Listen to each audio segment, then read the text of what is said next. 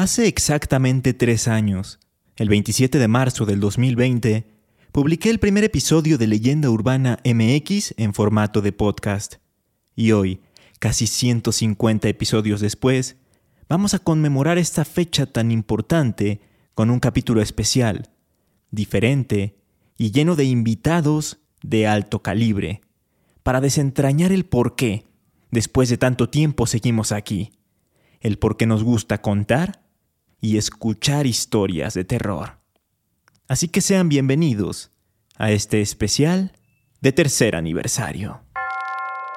A través de los años, muchas leyendas urbanas, históricas y de terror le han dado la identidad cultural a México.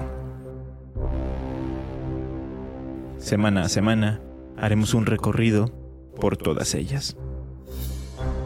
Esto es Leyenda Urbana MX con Ismael Méndez.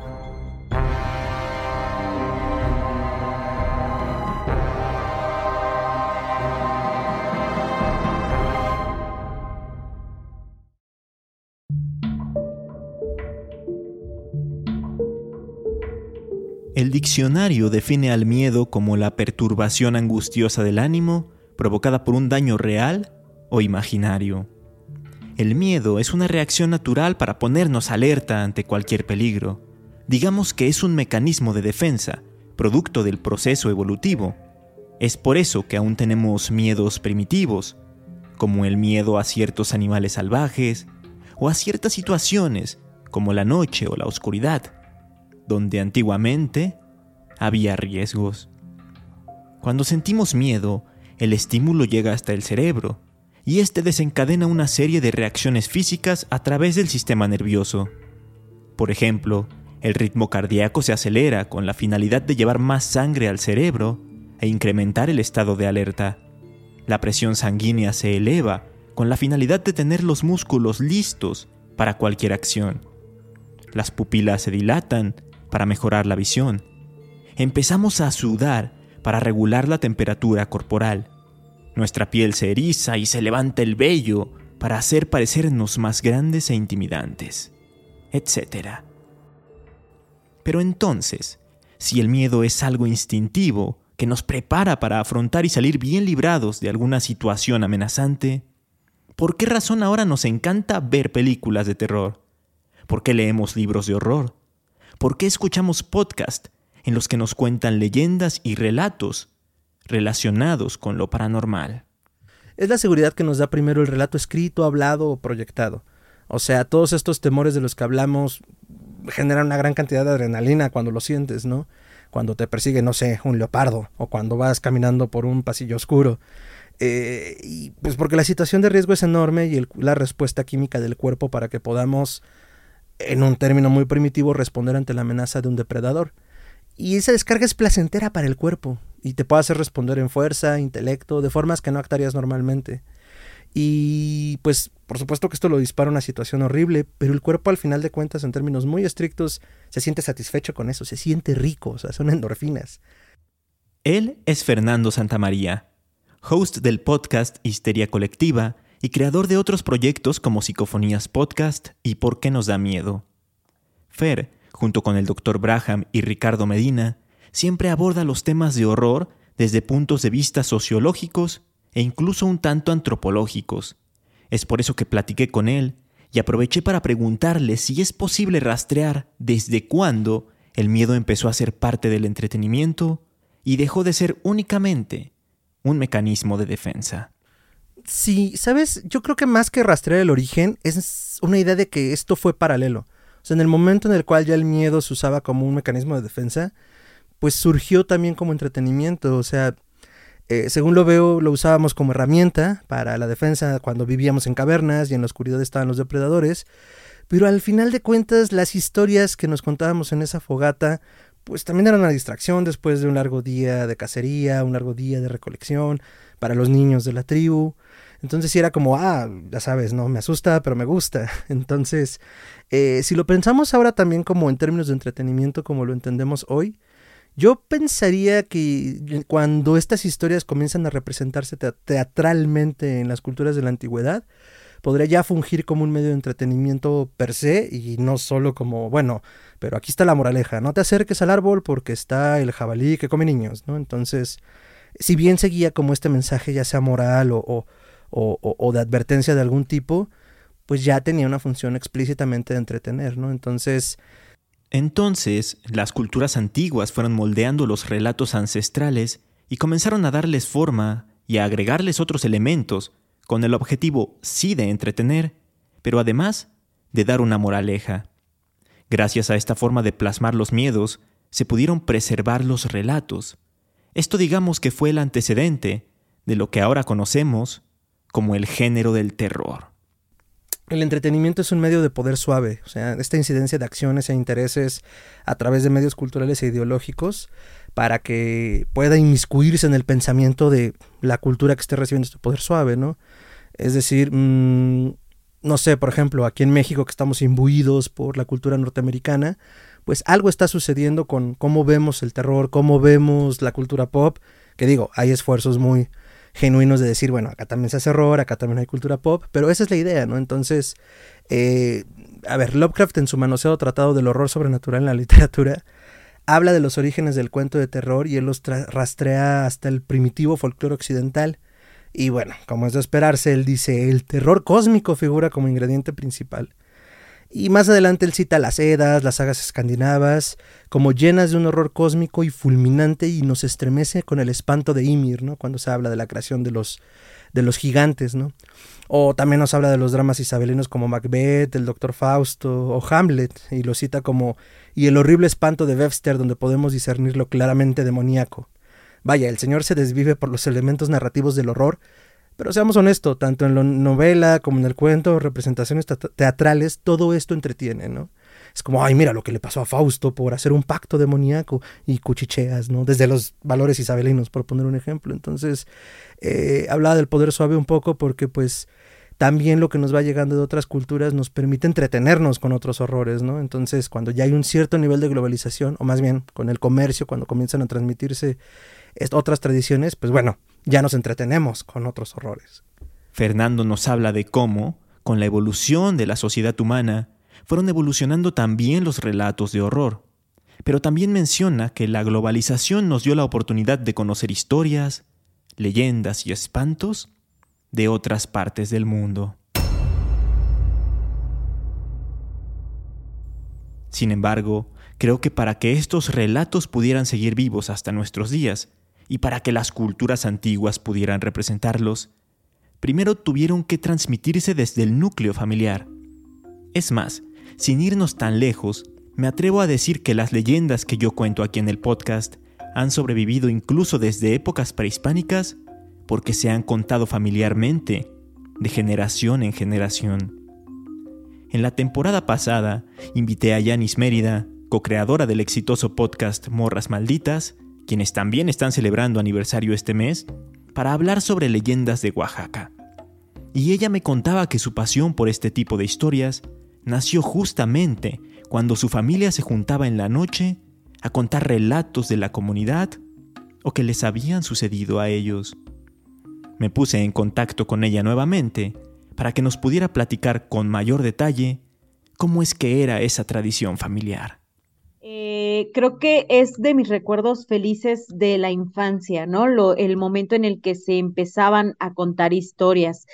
Yo no sé si todas las familias mexicanas, pero al menos en la mía, eh, recuerdo mucho que siempre que nos reuníamos para una comida o que unos tíos específicamente, mi tía Sebas, mi tío Abel, iban a visitarnos, eh, sabíamos que esa reunión iba a acabar indiscutiblemente en la contadera de historias, ¿no? Como que eh, llegaba un momento en la tarde, en la noche, en la que alguien preguntaba, ¿no?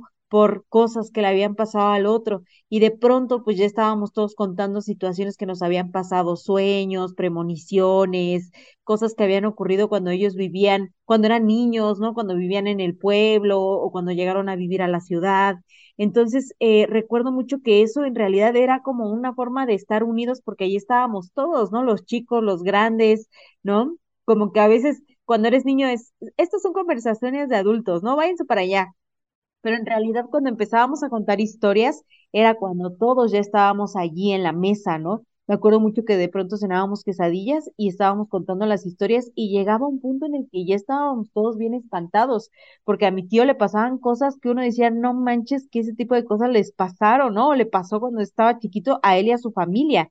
Entonces, siento que de allí fue cuando, o gracias a eso fue que a mí me empezaron a gustar estas historias. Y recuerdo que uno de los primeros libros que yo le pedí a mi mamá fue uno de leyendas. Entonces ella me lo compró en un puesto de revistas y ya yo estaba bien contenta, ¿no? Así de que leyendo La mulata de Córdoba, todos estos relatos, ¿no? Sobrenaturales y leyendas de, de México. Entonces siento que de allí, allí se generó todo eso, ¿no? Gracias al, al amor que también mi familia le tenía a estas historias. Siendo tan pequeña, ¿cómo es que Yanis percibía estas historias que hablaban de monstruos, entes sobrenaturales y demás seres mitológicos? recuerdo que me daba mucha curiosidad, que disfrutaba muchísimo. Creo que lo que más disfrutaba era escuchar con qué emoción y con qué susto también la persona contaba lo que le había pasado, ¿no? Como que la forma de contar de, de mi familia era tan buena que te clavabas en la historia y decías, güey, estoy teniendo mucho miedo en este momento, ¿no? Sí me acuerdo que después ya cuando sabía, se iban, incluso creo que llegaban momentos, eh, no creo, llegaban momentos en los que decían, ya, ya no hay que contar cosas, porque ya estábamos todos espantados, ¿no? Ya así como de que además ya era tarde, ya era hora de irse, ¿no? Esta bella tradición dejó marcada a Yanis, de tal forma que se volvió muy curiosa y comenzó a preguntarle a las personas que iba conociendo acerca de sus experiencias paranormales. Con lo cual, ahora que tiene un programa en el que se dedica a contar justamente historias como las que ella disfrutaba escuchar, sigue preservando esta tradición. Una tradición que ella considera muy importante, porque estas historias, más allá de ser un medio de entretenimiento y convivencia, son un retrato familiar. Fíjate que yo sí siento que justo el poder de las historias es que nos ayudan a conservar la memoria de nuestros abuelitos, de nuestros tíos, de nuestros papás, nuestras mamás, ¿no? Como que siempre cuando escuchamos una historia, sí escuchamos un relato sobrenatural, pero también escuchamos cómo crecieron ellos, ¿no? O sea, cómo era el pueblo cuando mi mamá era niña, cuando mis tíos eran niños, ¿no? Con qué jugaban, cómo eran las calles, cómo era el paisaje, ¿no? Cuando ellos iban al monte, que los animales los tenían allá o la siembra, ¿no? Y todas, todas estas cosas, todos, todos estos espantos pasaban, ¿no? En esos, en esos entornos, en esos ambientes. Y siento que era la forma en la que nosotros accedíamos un poco a su memoria, ¿no? Ellos nos compartían sus recuerdos y sus miedos, definitivamente, ¿no? Entonces siento que justo el poder está allí, ¿no? Es como si nos enseñaran fotografías, es como si nos compartieran una película de su vida, ¿no? Con información valiosa e importante. Todo esto es lo que la motivó para crear el podcast junto con Erika Maldo, para ahora ser ellas quienes cuenten las historias y preservar no solo los relatos y tradiciones de sus familias, sino las de muchas, muchas otras personas más. Jamás imaginé que iba a, que iba a trabajar contando historias. Eh, desde que a mí me empezaron a contar historias y desde que veía con un asombro bien cabrón la calidad del relato y la forma en la que nos, me contaban los relatos cuando yo era chiquita, eh, siento que desde allí yo también empecé a practicar, porque yo inmediatamente contaba esas historias, ¿no? Y me encantaba contarlas. Entonces también crecí contando historias. Me acuerdo también mucho que mi mamá me leía cuentos cuando, cuando ella estaba, me leía cuentos antes de dormir, ¿no? Siempre me contaba, por ejemplo, el del conejito que subió a la luna, ¿no? Y yo le decía, ma, pero cuéntame otra versión. Y pobre de mi mamá, se inventaba otras, como 5.533 versiones de El conejo que subió a la luna, ¿no? Yo decía, qué capacidad de mi mamá para ponerle tanto sabor a una historia tan contada, ¿no? Que de pronto me decía, pero el conejito se encontró en una tienda, no sé qué, o sea, cosas que ella tenía que ir poniéndole al relato como para hacerlo atractivo ¿no? Y ahora cuando nosotros contamos las historias, eh, yo siempre digo, ah, ok, entonces era de noche, entonces se sentía la noche, estaba oscuro, ¿no? Imagínense cómo se siente cuando estás a oscuras en tu cuarto y sientes que de pronto te está por pasar algo, el chicloso sobrenatural que decimos nosotras, ¿no? Entonces siento que sí, definitivamente el hecho de escuchar esas historias a mí en lo personal me marcó mucho y también por eso siento que le, que le hecho muchas ganas a la hora de contar las historias, como que de verdad quiero que la gente se cague de miedo, ¿sabes? Sí, quiero que de verdad estén imaginando cómo era la casa, cómo era el pueblo, o eso que sentía la persona que nos manda la historia. Entonces siento que sí, la culpa de eso la tienen mis, mis familiares y, y eso definitivamente de una forma fue encausando a que surgiera morras, ¿no? Porque cuando Maldo me preguntaba, ¿tienes historias? Yo dije, claro, tengo un chingo de historias, ¿no? Y obvio que te las quiero contar y se las contaba, ¿no? Y ya fue de ahí que dijimos, pues hay que hacer el podcast, hay que contarle estas historias a la gente. Las morras malditas han trasladado la tradición familiar de contarse historias alrededor de una fogata a las plataformas digitales, y esto las ha hecho conseguir una comunidad muy grande y robusta. Pero no es un caso aislado. Hay otros podcasts dedicados exclusivamente al terror que tienen millones y millones de seguidores, atentos a cada episodio para escucharlo y asustarse. Tal es el caso de Relatos de la Noche, el podcast por excelencia en este tipo de temas y que desde hace meses lidera el top de podcast en plataformas como Spotify. Su host, Uriel Reyes, nos habla del por qué este género es tan escuchado y tiene tantos adeptos. Pues en México yo creo que para empezar porque somos un país muy religioso. Eh, quizás esta generación o las nuevas generaciones no tanto, pero creo que todos todavía tenemos por ahí eh, los abuelos religiosos, las mamás religiosas, a muchos y a muchas nos educaron en, en un ambiente pues muy muy dado a creer en estas cosas y si crees en el bien, debes de creer en el opuesto, en el mal.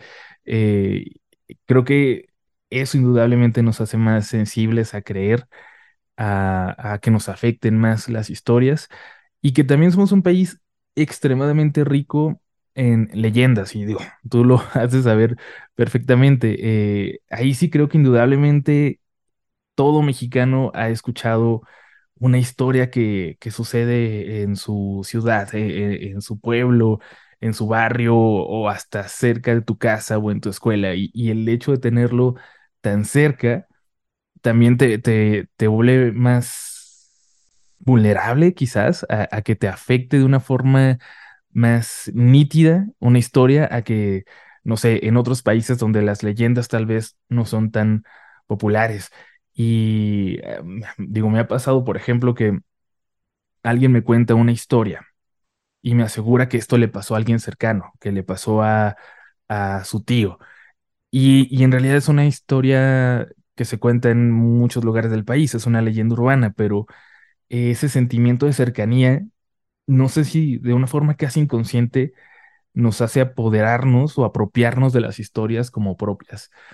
Y por otro lado, eh, creo que vivimos en un país violento, peligroso, un país que nos golpea de formas reales todos los días. Y, este golpecito de adrenalina controlada, que es escuchar una historia de terror, funciona como un escape de la realidad. Y ahí creo que es mucho más en el terror que en otros géneros, porque es, es, te atrapa un podcast de cualquier género porque lo tienes literalmente pegado en tus oídos y porque es mucho más íntimo que estar viendo algo. Pero el género de terror siento que te mete más a la historia y por ende te hace alejarte de forma más eh, concreta de la realidad por un momento y, no sé, creo que todos necesitamos ese, ese escape por un ratito que, que nos brinda una historia de terror. Uriel acaba de cumplir 10 años con su proyecto y ha publicado cientos de episodios a lo largo de todo ese tiempo. Aún así, sigue sorprendiéndonos semana a semana con nuevas historias aterradoras. ¿Será que los relatos son interminables? ¿Llegará el punto en el que ya no haya nada que contar? No, o sea, los temas son infinitos allá afuera, las historias son infinitas.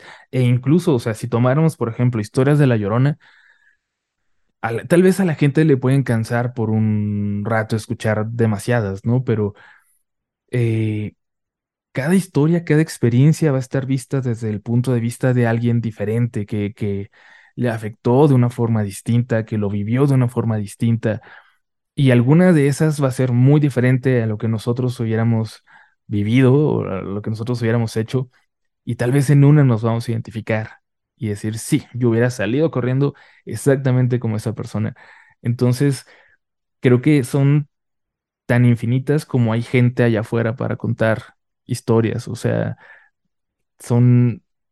Es, es muy rico porque además una persona puede vivir muchas experiencias a lo largo de su vida que sean o no paranormales, pero que tengan este dejo de, de misterio y ah, puede haber historias muy fuertes o puede haber pequeños, pequeñas anécdotas de una voz que escuchamos que parecía la nuestra y nos llamaba desde otro cuarto. Entonces, no sé, es, es un, es una fuente inagotable de historias, creo yo, o sea, espero que, que no se me acaben las historias en cinco años.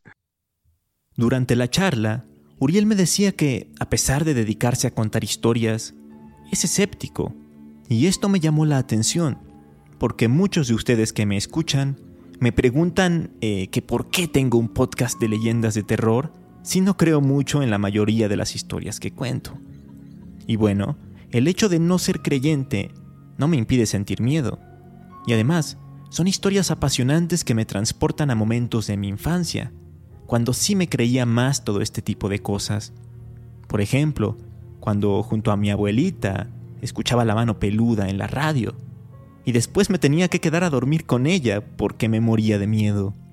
O cuando me ponía a ver supuestas fotos de fantasmas en la computadora con mi hermano. O como cuando escuchaba que... Burrow is a furniture company known for timeless design and thoughtful construction, and free shipping, and that extends to their outdoor collection. Their outdoor furniture is built to withstand the elements, featuring rust-proof stainless steel hardware, weather-ready teak, and quick-dry foam cushions. For Memorial Day, get 15% off your Burrow purchase at burrow.com slash ACAST and up to 25% off outdoor. That's up to 25% off outdoor furniture at burrow.com slash ACAST. There's never been a faster or easier way to start your weight loss journey than with PlushCare PlushCare accepts most insurance plans and gives you online access to board-certified physicians who can prescribe FDA-approved weight loss medications like Wigovi and Zepbound for those who qualify. Take charge of your health and speak with a board-certified physician about a weight loss plan that's right for you. Get started today at plushcare.com slash weight loss. That's plushcare.com slash weight loss. plushcare.com slash weight loss. Creepypastas, junto a mi primo. Curiosamente, Uriel, al cuestionarle sobre esto, me dio una respuesta similar. Bueno, para empezar, yo creo que lo necesario para poder contar historias de fantasmas es ser tan escéptico como puedas. Yo no sé si lo podría hacer creyendo y, metiéndome tanto en la historia de cada, cada relato que, que llega a mí. Creo que es necesario poder alejarte un poquito, porque si no, uf, digo, yo soy muy miedoso, muy miedoso, y, creo que por eso el ser escéptico me permite contar estas historias. Y para mí el terror siempre ha sido un género que me provoca nostalgia y me conecta con mi infancia. Las primeras películas que vi, la primera película que vi en mi vida es El despertar del diablo. Es una película de terror y todo esto era porque mis hermanas me maleducaban desde los tres años y me ponían solo películas de terror, que son las que ellas veían. Y me fui enamorando del, del género. Y después, el ver una película de terror me regresaba a ese momento de, de estar conviviendo con ellas, de cuando íbamos a rentar una película, o sea, hablando de cuando se rentaban películas. Y le tengo mucho cariño por eso después también el terror me, llevó de leer libros feos y baratos con faltas de ortografía, que son los que consumía de, de niño. En algún momento llegué a la librería a la que iba con mis domingos y me di cuenta que ya había comprado todos los libros de esa esquina de, de libros feos, de terror. Y buscando un poquito más, muy cerca tenían Frankenstein. Y dije, bueno, esto seguramente es de terror. Y a los 12 años me tocó leer Frankenstein por eso y, y, adentrarme en la literatura de verdad, porque es una obra maestra. Entonces, hasta en eso, creo que el terror me fue llevando por caminos que quería. Eh, el terror me hizo querer. En su momento pensaba más bien y, dirigir, hacer cortos y me llevó a estudiar comunicación para contar historias de terror en otro formato. Y digo, en ese momento ni por la cabeza me pasaba hacer un podcast, o sea, no, no era algo que existiera en mi cabeza. Y eventualmente me, me topé con las creepypastas que me parecen una, un género literario naciente eh, me encantaba esta especie de cadáver exquisito y que alguien retomara esta historia y la continuara y que se fuera volviendo una leyenda urbana que trascendía la creepypasta o el, el internet. E, eso me parecía súper, súper interesante.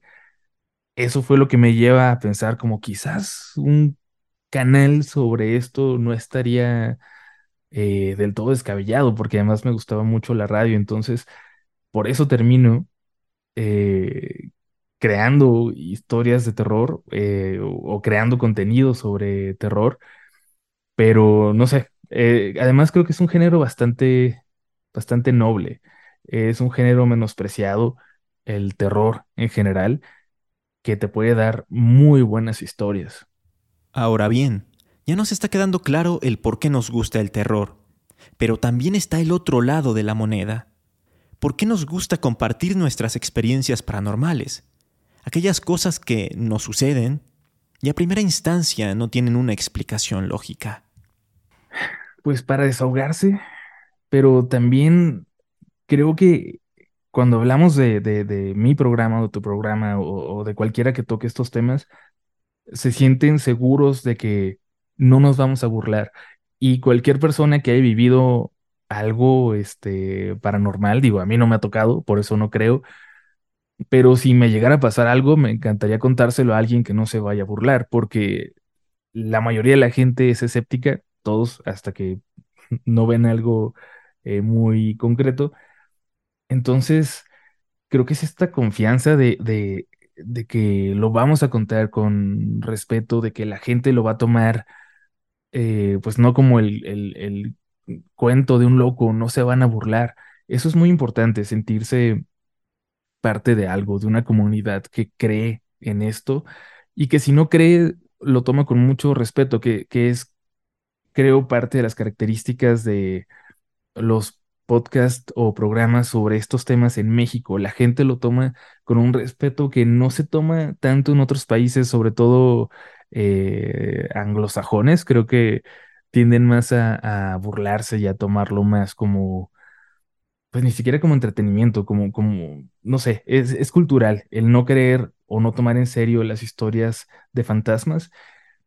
Y nosotros, aunque no creamos, creo que no, no estamos tan dados a burlarnos. Por ejemplo, a todos nos han, nuestras abuelitas nos han contado una historia de fantasmas y aunque no creas, guarda silencio y la escuchas con atención y te mete en la historia.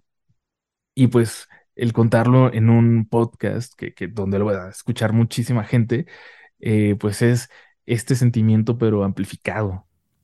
A Martín Echevarría, host del podcast Martes de Misterio, le hice la misma pregunta, pues es alguien que está en contacto más directo con la gente, ya que se encarga de entrevistarla y es ella la que a viva voz cuenta sus historias.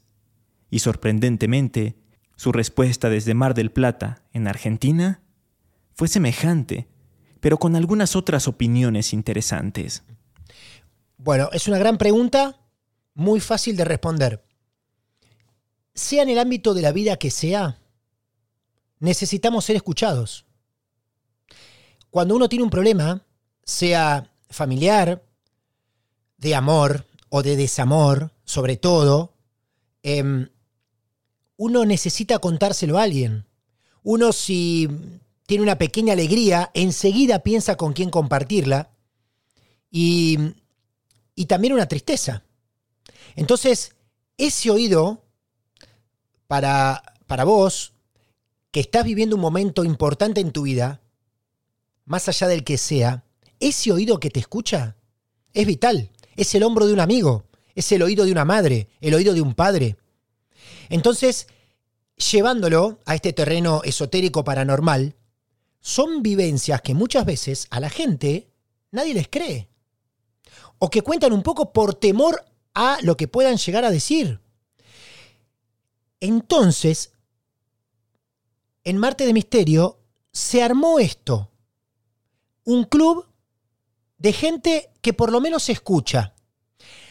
Hay algo que me sorprende bastante y debe ser quizá con el respeto que lo hacemos, que si vos mm, ponés, googleas en, en, Twitter, donde sea, ponés Marte de Misterio, no, no hay gente que le falte el respeto a los protagonistas. No, no existe. O sea, nosotros no podemos borrar un, un tweet de otra persona. No lo podemos borrar. Entonces, no. La verdad que hay gente que puede decir, bueno, me gustó más, me gustó menos, me asustó más, me asustó menos, me llegó más al corazón esta historia que otra. Alguno que dirá, mm, me parece que a lo mejor lo vivió, pero lo agrandó un poco. Pero no está ese comentario mm, duro, cruel hacia esa persona. Porque me parece que más allá que vos puedas creer más, menos o nada una historia, la gente valora el hecho de escuchar. Yo siempre digo, escuchemos. Cada uno después saca sus propias conclusiones. Nosotros estamos para escuchar. Y creo que eso es el valor agregado, ¿no? Por eso la gente se siente cómoda y cuenta. Y cuando encuentra un espacio que ya tenés más de 200 entrevistas, donde encontraste una persona que más o menos le pasó algo parecido a lo que vos te pasó y te escucharon y ves con el respeto que lo están haciendo, entonces dices, bueno, acá me van a escuchar. Me llama la atención el formato del podcast Martes de Misterio porque es muy clásico. Es como si fuera la mano peluda de Argentina. A través de una llamada telefónica, los escuchas le platican a Martín sus experiencias. Así que quise saber el por qué él escogió este formato. Bueno, porque para mí, aprovechando que son entrevistas basadas en hechos reales, me pareció un punto importantísimo, un diferencial, podríamos decir, como decimos acá en Argentina, que el, protagonista mismo cuente la historia. En realidad esto pasa también porque Marte de Misterio viene, se, se formó, se gestó en la radio, y en la radio lo hacíamos en vivo. Era una sección de un programa, una sección de tantas en el programa, que casualmente hacíamos los martes. Y nosotros, en, en un ejercicio que tuvimos de muchos años de radio, nos acostumbramos a entrevistar a un montón de personas músicos, deportistas, políticos, este, diferentes este, artistas. Entonces teníamos un ejercicio de llevar adelante la entrevista. Después de varios años de radio, de, más de 15 años de radio, es ahí donde creamos Marte de Misterio y para nosotros hacer las entrevistas en la radio con esta gente, con la gente que tiene algo para contar, era bastante natural. Me empecé a dar cuenta cuando entramos en el mundo de los podcasts que no era tan normal entrevistar directamente a las personas, pero es un ejercicio que hice durante 30 eh, años que vengo haciendo radio acá en Mar del Plata. Entonces es algo que me resulta bastante sencillo de hacer. Y, y la verdad que la voz del protagonista te cuente la historia, incluso como en algunos episodios nos pasa, que en los momentos más incómodos que vivieron les empieza a temblar la voz, le cambia incluso el tono en el que van hablando porque están como volviendo a vivir algo que tanto sufrieron. De hecho, muchos y muchas se han hasta emocionado. Entonces, no hay nada más real que al basado en hechos reales le sumes la voz del protagonista real. Entonces eso lo hace todavía mucho más atractivo. la misma voz de esa persona que vivió lo que vivió te lo está contando. Lo intentamos llevar dentro de los carriles, tratamos de preguntar lo que la gente quiere escuchar. Y, bueno, y por ahí vamos. Después hay un trabajo muy importante de edición, de muchas horas de edición. Pero bueno, tratamos que las historias queden concretas y directas y efectivas. 30 años haciendo radio y contenido. Esto es una locura y convierte a Martín en el invitado con más experiencia en este tema. Tan solo en el formato podcast tiene alrededor de 250 episodios publicados. Así que le pregunté si después de tanto, las historias han dejado de sorprender, tanto a él como a quienes lo escuchan. Bueno, yo creo que ya algunas anécdotas han dejado de sorprender demasiado.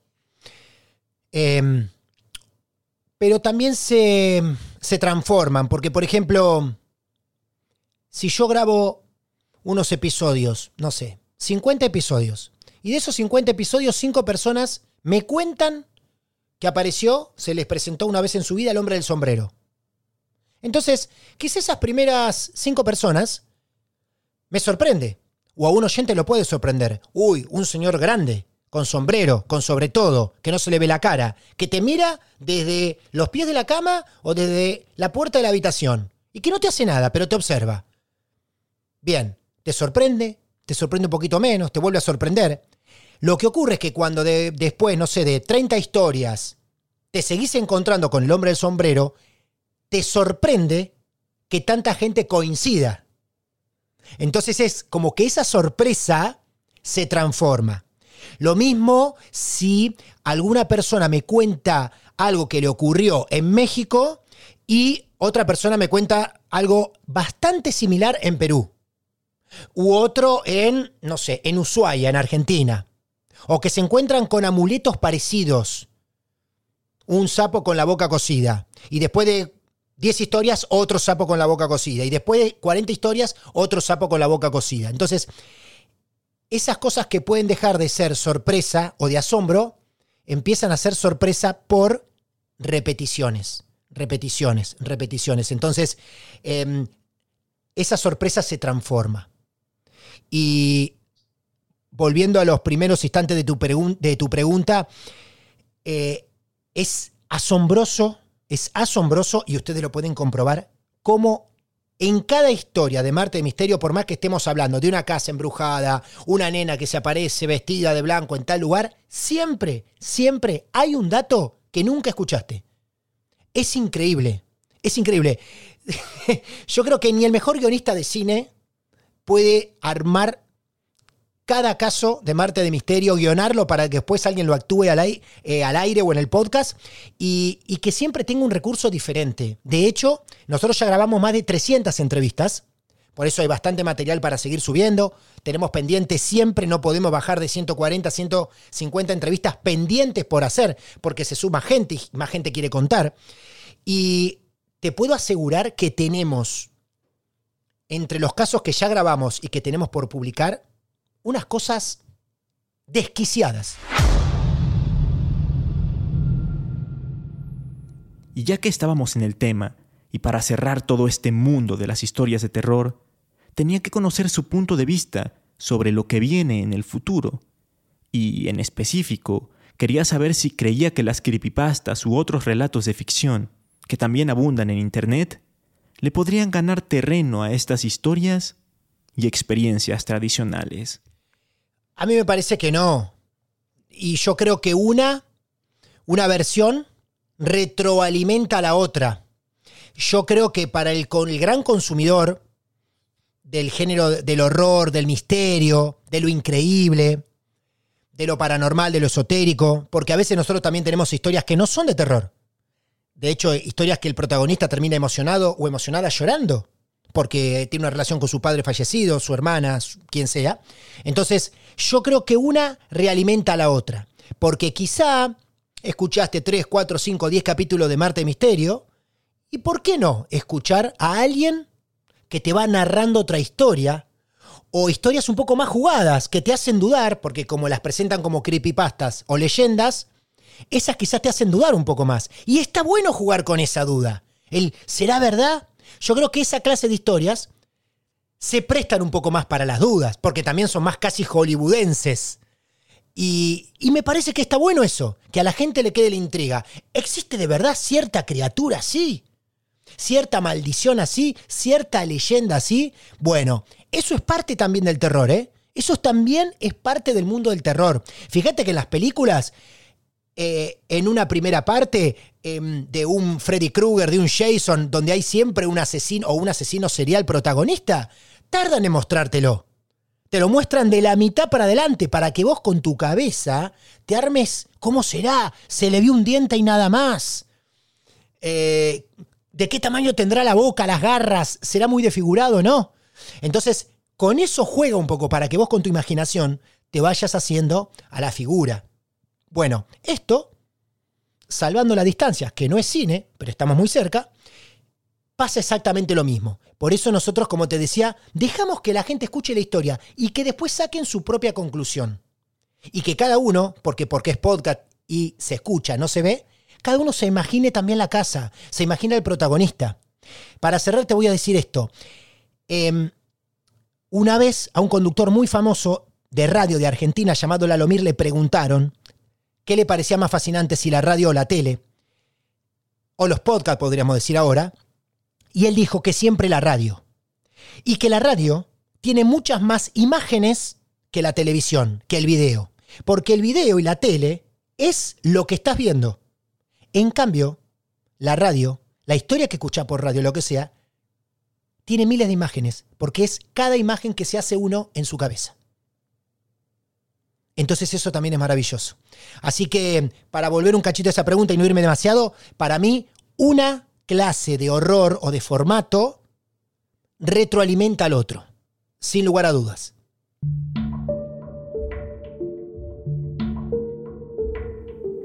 En conclusión, después de escuchar a estos cuatro expertos en el tema, son muchos los factores que influyen en nuestra pasión por el terror, desde la liberación de endorfinas con sustos en un espacio controlado, que nos proporcionan una forma de experimentar el miedo y la emoción consecuente, sin correr verdaderos peligros, hasta la relación que tiene con nuestra historia o tradición familiar, porque nos trasladan a momentos de nuestra infancia o juventud, y porque, además, nos hacen pertenecer a un grupo de personas que, de igual forma, están dispuestas a escucharnos, entendernos y compartirnos sus experiencias. Cada vez hay más programas dedicados a este género y cada vez más gente se anima a contar sus historias, lo cual es una buena noticia, porque aseguran mucho más contenido para asustarnos y a la vez entretenernos. Como bien lo dice Fernando Santamaría, ¿por qué el horror y por qué espantarme y por qué producirlo? Porque creo que va, a sonar muy cliché esto, pero para que exista una parte luminosa tiene que existir una parte oscura. Y esta parte oscura es la que no suele explorarse. Y la gente trata de romper con ello, ¿no? Como, no, no, solo hay que estar aquí en lo luminoso. Y es como, no, a ver, espérate. Esto también es parte de ti, esto también es parte de tu psique. Y explica mucho de ti. Digo, un amigo hace poquito tuvo un sueño muy peculiar, donde decía, es que yo corretaba a alguien en mi sueño, era un ladrón, pero de repente yo me enfrentaba y lo mataba, ¿no? Y me describió una escena súper de true crime, ¿no? Y él estaba muy asustado porque me decía, es que yo nunca haría algo así. digo, no, ni lo harás. Pero pienso que tiene que ver más con lo que estás viviendo, que una parte de ti muere, pero la otra quiera pues como imponerse. Ya hablábamos como de una situación muy particular. Entonces yo me quedé pensando y dije, bueno, es que eso era una escena de una peli de terror. Pero entonces el poder explorar sin tabúes, o sea, como el que nos atrevamos a explorar esa parte oculta de la psique, pues creo que es lo que hace el terror, ¿no? Entonces, en un ejercicio de autoexplorarme, y de invitar a los otros a explorarse, pues es que pues sigo produciendo esto y pues aquí andamos, ¿no?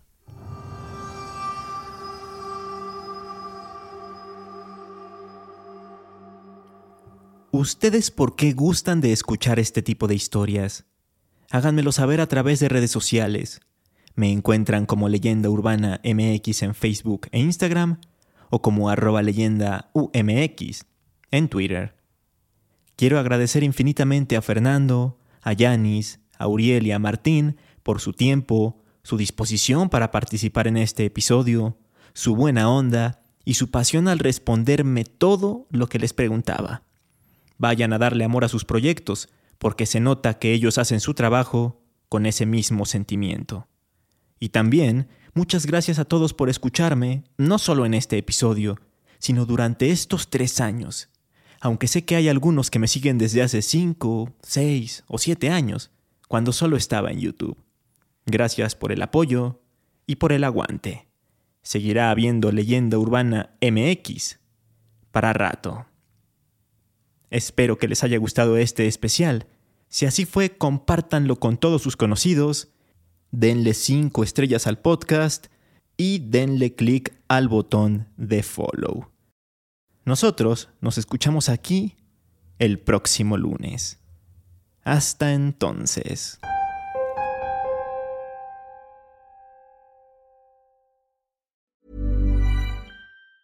If you thought the only way to get a more defined jawline with natural looking results was through surgery, think again. Juvederm Volux XC is a non surgical injectable gel filler that improves moderate to severe loss of jawline definition and can help you achieve natural looking results with little downtime. Even better, this improved definition lasts up to one year with optimal treatment. No maintenance required. Improve jawline definition for a smooth, sculpted look with Juvederm Volux XC. For important safety information and to find a licensed specialist, visit juvederm.com. That's J U V E D E R M.com. Not for people with severe allergic reactions, allergies to lidocaine, or the proteins used in Juvederm. Common side effects include injection site redness, swelling, pain, tenderness, firmness, lumps, bumps, bruising, discoloration, or itching. There's a risk of unintentional injection into a blood vessel, which can cause vision abnormalities, blindness, stroke, temporary scabs, or scarring. Talk to a licensed specialist to find out if it's right for you.